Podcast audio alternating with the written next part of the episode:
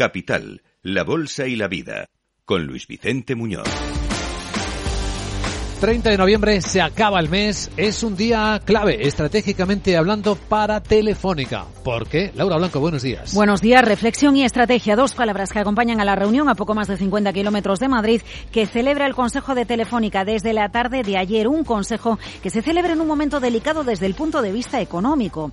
Desaceleración en España, en toda Europa en los países latinoamericanos y también la inflación, esto último restando, mermando poder adquisitivo. Se celebra para revisar, ajustar, actualizar el plan estratégico que el presidente de la empresa, José María Álvarez Payete, detalló hace tres años. Estábamos en noviembre de 2019 y sí, por aquel entonces, el COVID todavía no había llegado. Payete presentaba la telefónica para los próximos 100 años y hablaba así y creemos que de esta forma estamos dando respuesta a muchas de las incertidumbres que se habían ante Telefónica. Por aquel entonces, Telefónica marcaba cinco ejes de estrategia. Focalizar la inversión en los países clave, España, Brasil, Alemania Reino Unido, crear Telefónica Tech, crear Telefónica Infra, el spin-off operativo bajo una única sociedad de los negocios en Hispanoamérica y redefinición del centro corporativo. Ahora, hoy, en el Consejo, en la reunión a las afueras de Madrid, se revisa el plan. No habrá uno nuevo. Cuando hablamos de Telefónica, hablamos de una empresa, Luis Vicente, que complace en dividendo, pero con un precio por acción que está tocado, muy tocado. Miremos en el último año, miremos en los seis últimos meses, miremos cinco años atrás. Siempre que se reúne Telefónica, siempre que habla Telefónica, siempre que habla Payete, se pregunta por la acción, por la evolución de la acción de la empresa. Hace tres años esto decía Payete.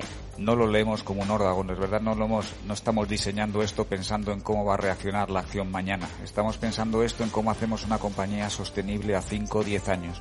Pero al accionista, además de dividendo, lo que siempre cumple Telefónica, hay que darle algo más. ¿La bolsa no sabe leer los pasos de la operadora? ¿O es que Telefónica no hace lo suficiente para seducir en bolsa? El diagnóstico es unánime. Telefónica está barata. Bueno, y como telón de fondo a la estrategia que hoy revisa la operadora, la legislación con Payete pidiendo, por cierto, una y otra vez que las Big Tech paguen por usar su red. Lo hace constantemente Luis Vicente, ya lo sabes. Telefónica invierte, las Big Tech se benefician. La cuestión es que este problema se lleva arrastrando tanto tiempo que visibilizarlo, contarlo, denunciarlo, tampoco es lo que impulsa la cuenta de resultados de la empresa. Y de Telefónica al cripto invierno. Aunque hemos visto un intento de recuperación de algún precio, el Bitcoin incluso ha tocado los 17 mil dólares de nuevo, vuelve a estar por debajo. Bueno, eh, cripto invierno o... Hmm, mira lo que dice Buenaventura, Rodrigo Buenaventura, presidente de la CNMV, se ha quedado a gusto, ¿eh? Habla de cripto glaciación. Algunos nos tachaban a los supervisores de conservadores cuando alertábamos de los riesgos que para las entidades reguladas podía significar aquello. Viendo el panorama actual, me alegro de haber sido conservador en este aspecto y me alegro de que las entidades reguladas españolas hayan salido indemnes de este cripto invierno o lo que parece ir en camino de convertirse en una criptoglaciación. Suéltalo, suéltalo, no lo puedo ya retener. Suéltalo.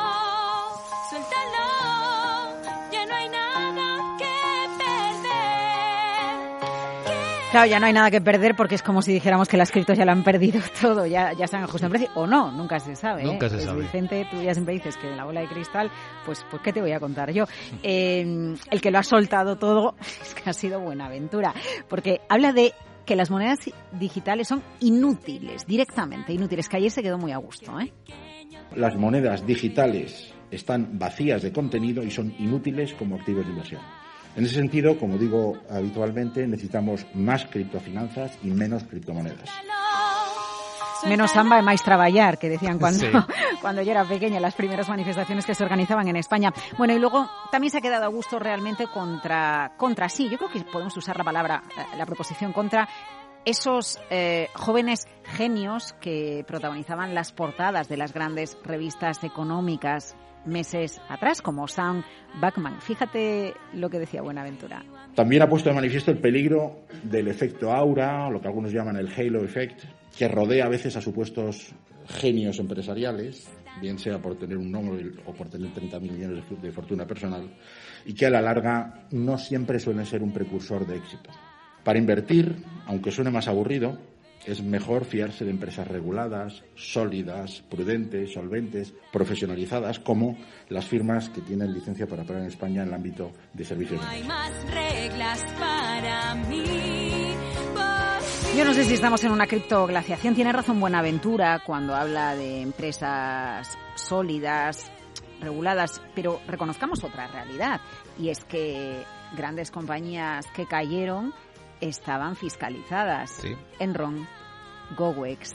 La lista es muy larga, es decir, cotizar en bolsa no exime de riesgos y probablemente no, no perderlo todo de un día para otro, como ha sucedido con las cripto. Pero todos sabemos que los mercados financieros nada asegura nada. Y no hemos citado en el sistema financiero a Lehman Brothers.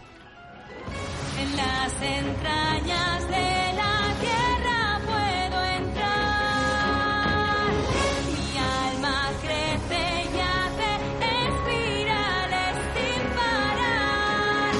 Bueno, donde hay algo de descongelaciones en los salarios de la banca, es una de las referencias también del día.